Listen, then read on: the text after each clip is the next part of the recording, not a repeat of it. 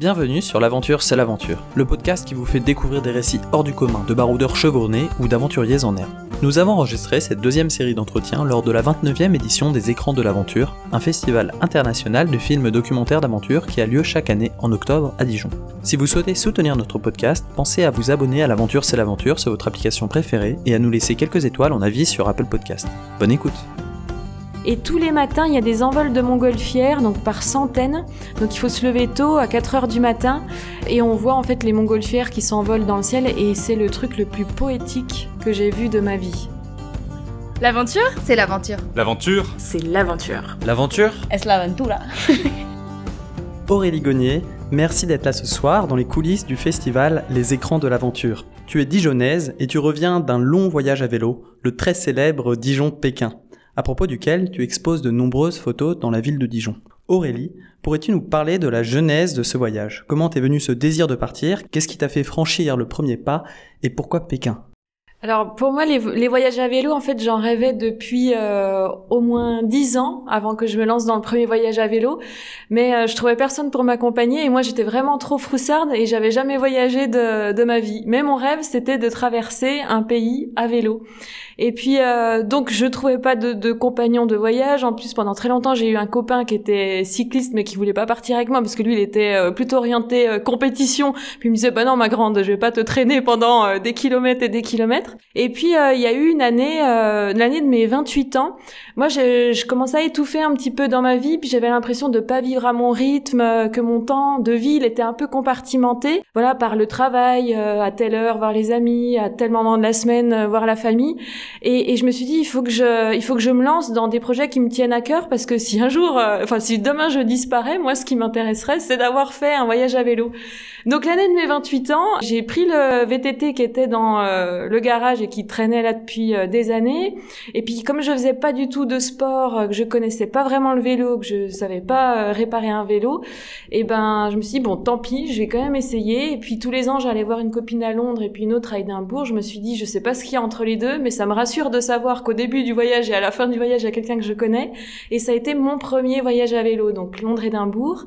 Pour moi, ça a été le voyage... Euh, qui m'a fait renaître en fait, renaître en tant que personne, renaître en tant que femme. Euh, j'ai ressenti un sentiment de liberté extrême que j'avais pas en fait expérimenté euh, jusque-là.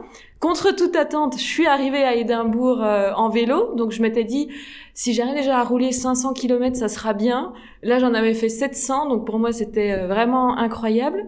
Et, euh, et, du coup, à ce moment-là, je me suis dit, ben, en fait, quand on fait les choses qui tiennent à cœur, qu'on les fait à sa façon et à son rythme, il n'y a pas de raison que ça se fasse pas et qu'on n'y arrive pas. Du coup, d'ailleurs, euh, quand, quand j'ai fini ce, ce voyage-là, je suis rentrée à Dijon, un petit peu en mode spleen, parce que les gens comprenaient pas que ça avait duré euh, moins de trois semaines, mais que moi, ça m'avait complètement euh, transformée. Et je me suis dit, oh, le deuxième rêve que j'ai, c'est de courir un marathon. Et moi, j'avais jamais fait de course à pied de ma vie. Mais du coup, je me suis inscrit au marathon de Rome qui avait lieu six mois après. Et puis, euh, je l'ai fait à mon rythme et je l'ai fini. Alors en six heures, hein, c'est pas du tout, euh, c'était pas du tout dans une un objectif de compétition. Et là, donc, je suis arrivée avec la médaille et je me suis dit, mais il faut que je continue dans cette lancée-là, euh, voilà, faire les choses comme moi j'ai envie. Et même si c'est, par exemple, s'il y en a, ils sont plus orientés euh, sportifs, compétition et qui comprennent pas, euh, voilà, ma démarche. L'important, c'est que moi je kiffe et que je me fasse plaisir.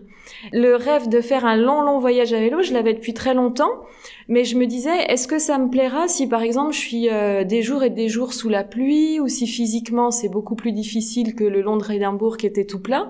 Alors je me suis dit, euh, en plus j'avais envie de nature, j'avais encore envie de solitude, encore envie d'introspection. Donc je suis partie euh, cinq semaines en Islande en me disant je vais tenter de faire le tour. Là pour moi l'Islande ça a été vraiment mais vraiment très très dur à vélo parce que j'ai eu des journées de vent incroyables, des journées de pluie incroyable.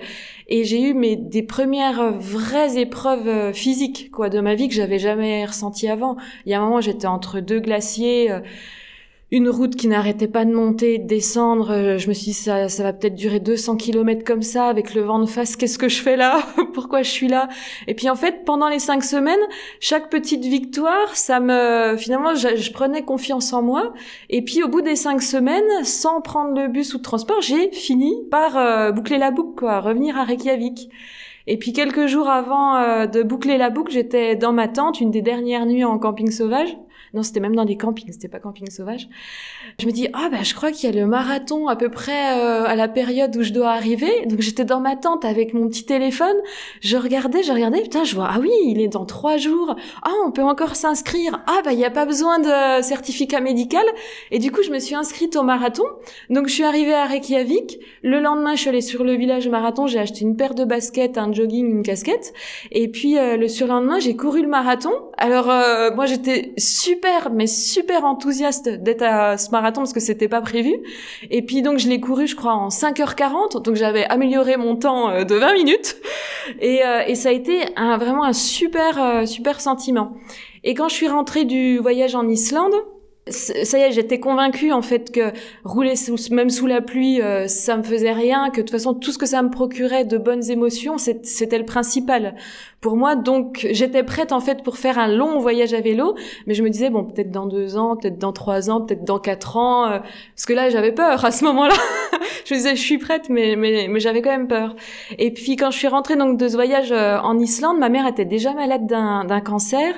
Et quand je l'ai revu là après cinq semaines, son état s'était vraiment dégradé et on savait que toutes les choses qu'on faisait avec elle, c'était la dernière fois, le dernier Noël, le, dernier jour de l'an, son dernier anniversaire. Et je me suis dit oh là là non, en fait il faut pas attendre, faut pas écouter les gens qui te disent tu feras des grands voyages quand tu auras 40 ans ou quand tu auras 10 voyages d'expérience. Donc je me suis dit euh, et je lui ai dit à elle aussi, bah comme euh, la vie peut être très courte et puis euh, finalement filer sans qu'on sans qu'on s'y attende, je commence à le préparer et puis dans un an, un an et demi, euh, je pars. Et puis finalement, la date du départ a été vite, euh, a été vite euh, fixée. Voilà, c'est comme ça que je suis arrivée à faire un. Voilà, il a fallu deux petits voyages avant de faire un plus long voyage. Et alors, tu as choisi de partir à Pékin. Pourquoi Pékin? Pourquoi cette destination particulière? Alors j'ai choisi Dijon-Pékin parce que Dijon parce que je voulais partir de chez moi, euh, savoir ce que ça faisait de fermer sa porte à clé, mettre un premier coup de pédale comme si on allait chercher le pain, mais qu'en fait là on rentre pas. Donc euh, voilà, parce que les autres voyages finalement Londres, je l'avais Londres et Edimbourg, je l'avais commencé de Londres, l'Islande j'avais pris l'avion, donc je savais pas ce que ça faisait vraiment de partir euh, au pied de son immeuble. Et puis Pékin, c'est tout simplement parce que je m'étais dit je veux partir de chez moi, et essayer d'aller le plus loin possible. Donc j'avais regardé planisphère, j'avais pris ma règle et puis en gros, en face de Dijon, quand on traçait un trait horizontal, on avait Pékin. Et donc moi après, c'est resté dans mon esprit.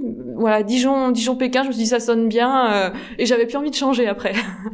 Et alors ce voyage, donc tu es parti de Dijon. Comment est-ce que tu as choisi les pays dans lesquels tu allais traverser? Pareil, tu as suivi cette ligne droite qui te menait à, à Pékin? Alors ça, c'est vraiment la galère euh, quand on n'est pas habitué au, à voyager et puis à voyager longtemps euh, et loin, parce qu'effectivement, je savais pas comment on construisait un itinéraire. Donc moi, sur euh, Internet, sur Google Maps, j'avais tapé Dijon-Pékin vélo et ça m'avait mis itinéraire introuvable. Et là, je m'étais dit, waouh, on va quand même peut-être essayer de trouver quelque chose. Et puis je m'étais rendu compte que la en 2008, la Fédération française de cyclotourisme avait fait un Paris-Pékin. Alors, une grosse orga. Ils étaient, je crois, 100 cyclotouristes, des voitures qui suivaient, un parcours qui était euh, vraiment fléché jour par jour avec le kilométrage qui était euh, déterminé. Mais ce qui était intéressant, c'est que sur leur site internet, il y avait toutes euh, leurs étapes. Donc je m'étais dit, ah ben c'est pas mal de passer par là, c'est pas mal de passer par là. Donc j'avais déjà une première idée d'un itinéraire possible. Et puis après, en fonction des conversations avec les amis, avec des parents des amis, par exemple, il y en a un, je lui disais, je vais traverser tout le Kazakhstan. Il me disait, ah ben non, non, fais un crochet par l'Ouzbékistan, toi qui es intéressé par la route de la soie, c'est des villes qu'il faut absolument que tu traverses. Et voilà, en fait, d'envie, euh, en avis, euh, ben, l'itinéraire, il s'est construit. Et par contre, il y avait un truc. Au départ, je voulais passer par la Russie parce que j'avais trop peur de passer par la Turquie. Parce qu'il y a un moment, faut choisir euh, passer par le nord ou passer par le, par le sud. Et je m'étais dit, la Turquie, ça me fait vraiment trop peur. Je sais pas, j'avais lu un, un témoignage d'une voyageuse à vélo où ça s'était pas forcément bien passé. J'avais peur du machisme, j'avais peur de la politique. Ouais, j'avais vraiment. C'était surtout les hommes en fait qui me faisaient peur. Et puis euh, quelques semaines avant de partir, je me suis dit bon, si ce voyage c'est pour euh, découvrir le monde tel qu'il est, voir, euh, enfin confronter aussi la vision que j'ai grâce aux médias, enfin plutôt à cause des médias et puis ce qui se passe vraiment. Et si je veux vraiment affronter mes peurs, et eh ben il faut que, j'aille en Turquie, il faut que j'aille dans ce dans ce pays. Et donc ça, ça s'est ça s'est fait quelques semaines avant de partir. Je me suis dit finalement je passe par la Turquie. La Turquie particulièrement, quel a été le bilan? Comment est-ce que cela s'est passé? Est-ce que ça bien passé?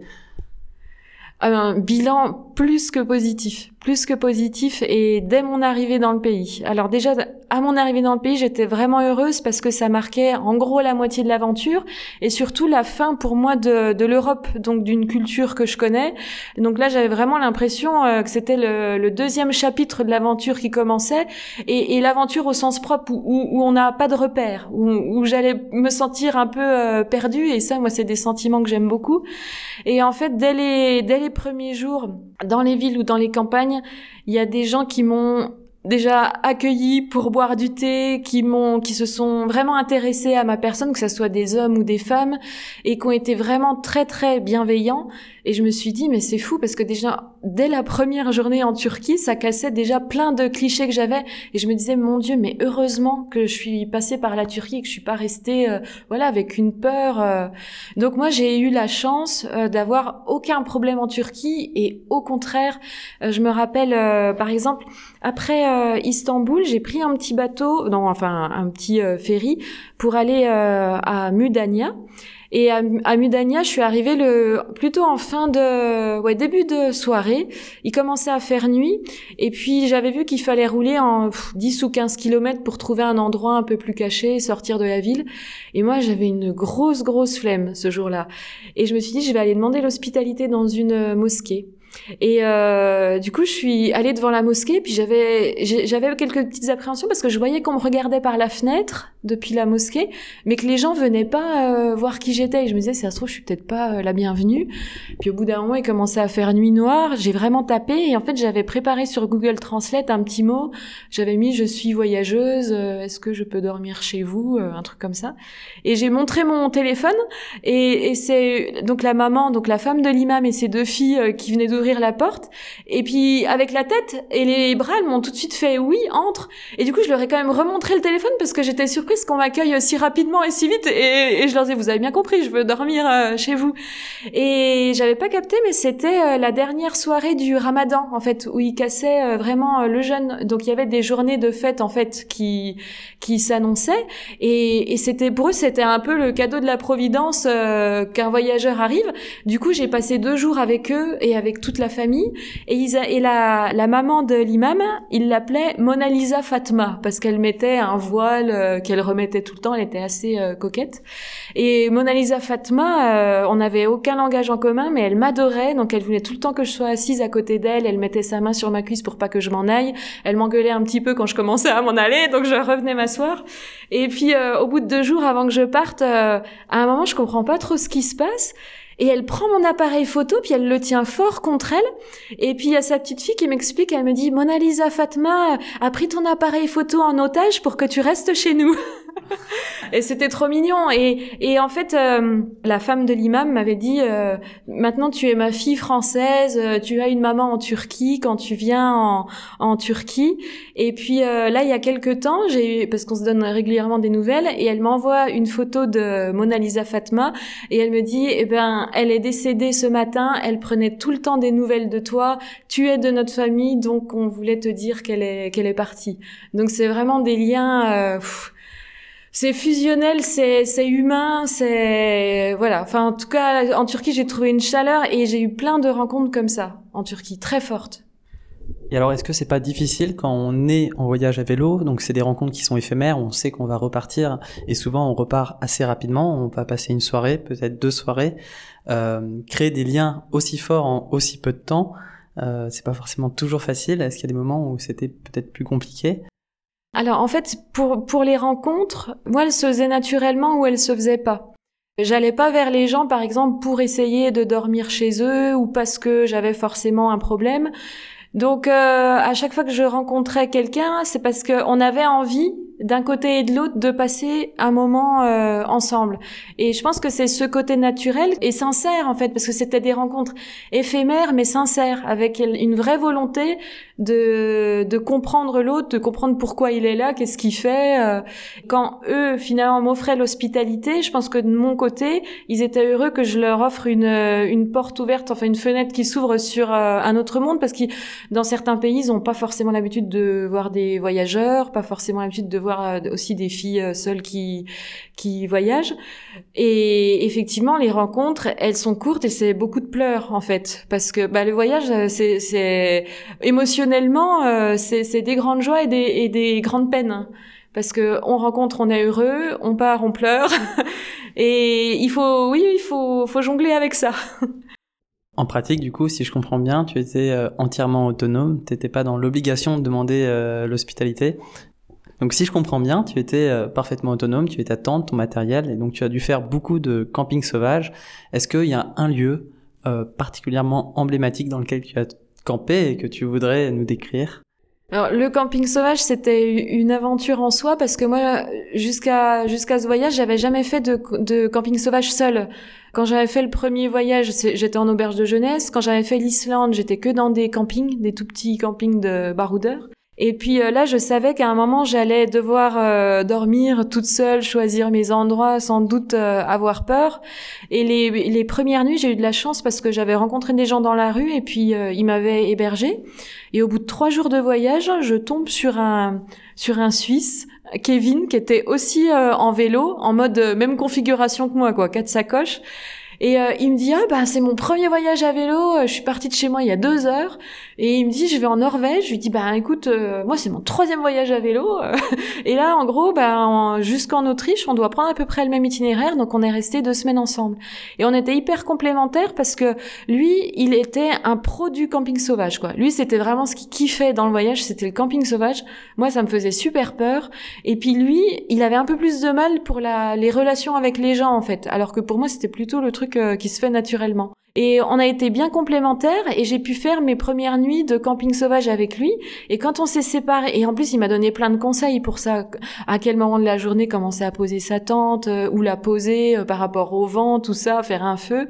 Et quand on s'est séparés en en Autriche, il me dit ce soir, tu fais un camping sauvage seul, hein, tu vas pas euh, dormir chez quelqu'un euh, ou dans un hôtel ou dans une auberge de jeunesse. Donc je lui ai dit oui, je te le promets. Et du coup, euh, le soir, la nuit commence à tomber et je me pose dans une petite ville village, je sais pas trop quelle taille c'était, à côté d'une voie de chemin de fer qui traversait le patelin. Et moi, je pensais que la voie de chemin de fer était désaffectée, il y avait plus rien.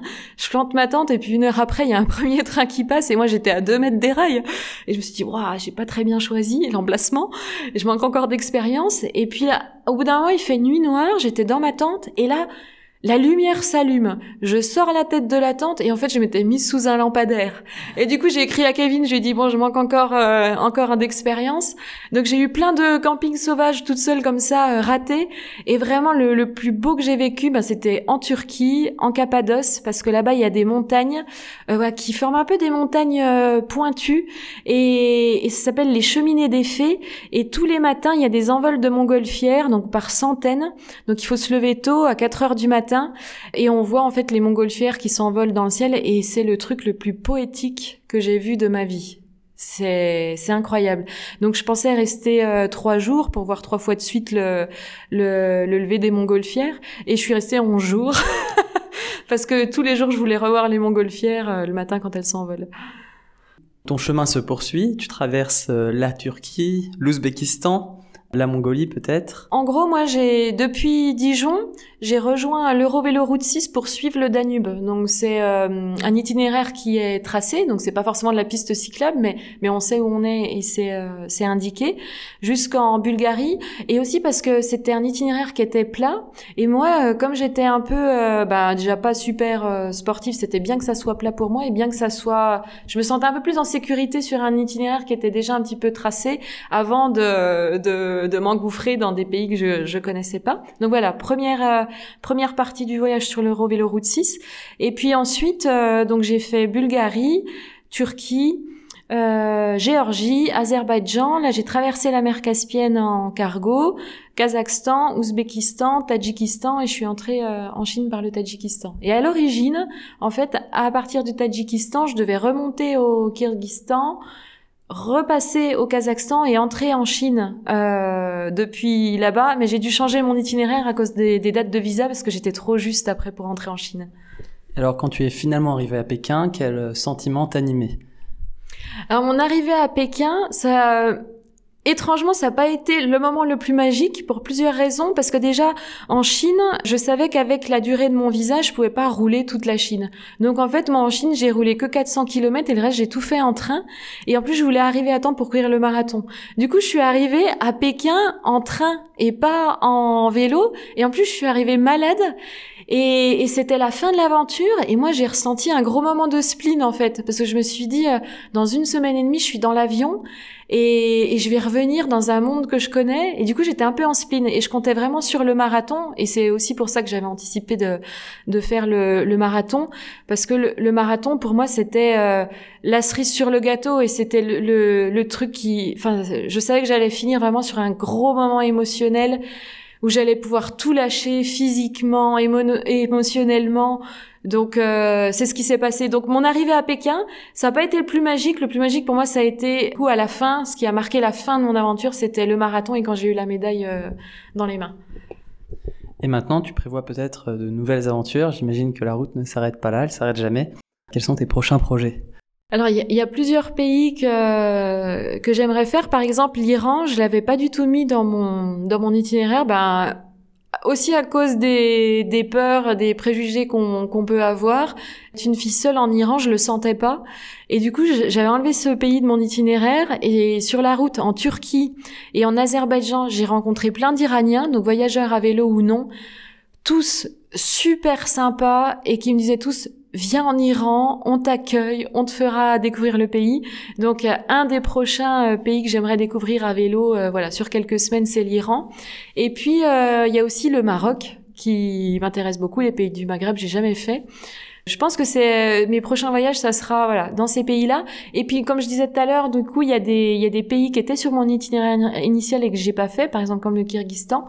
Donc je pense que ça aussi euh, dans les années qui viennent, je vais aller rouler un petit peu là-bas. Eh bien Aurélie, nous te remercions pour ce passionnant récit et puis nous te souhaitons euh, un bon coup de pédale pour la suite. Eh ben, merci à vous et puis euh, vraiment merci pour votre enthousiasme et longue vie à votre podcast.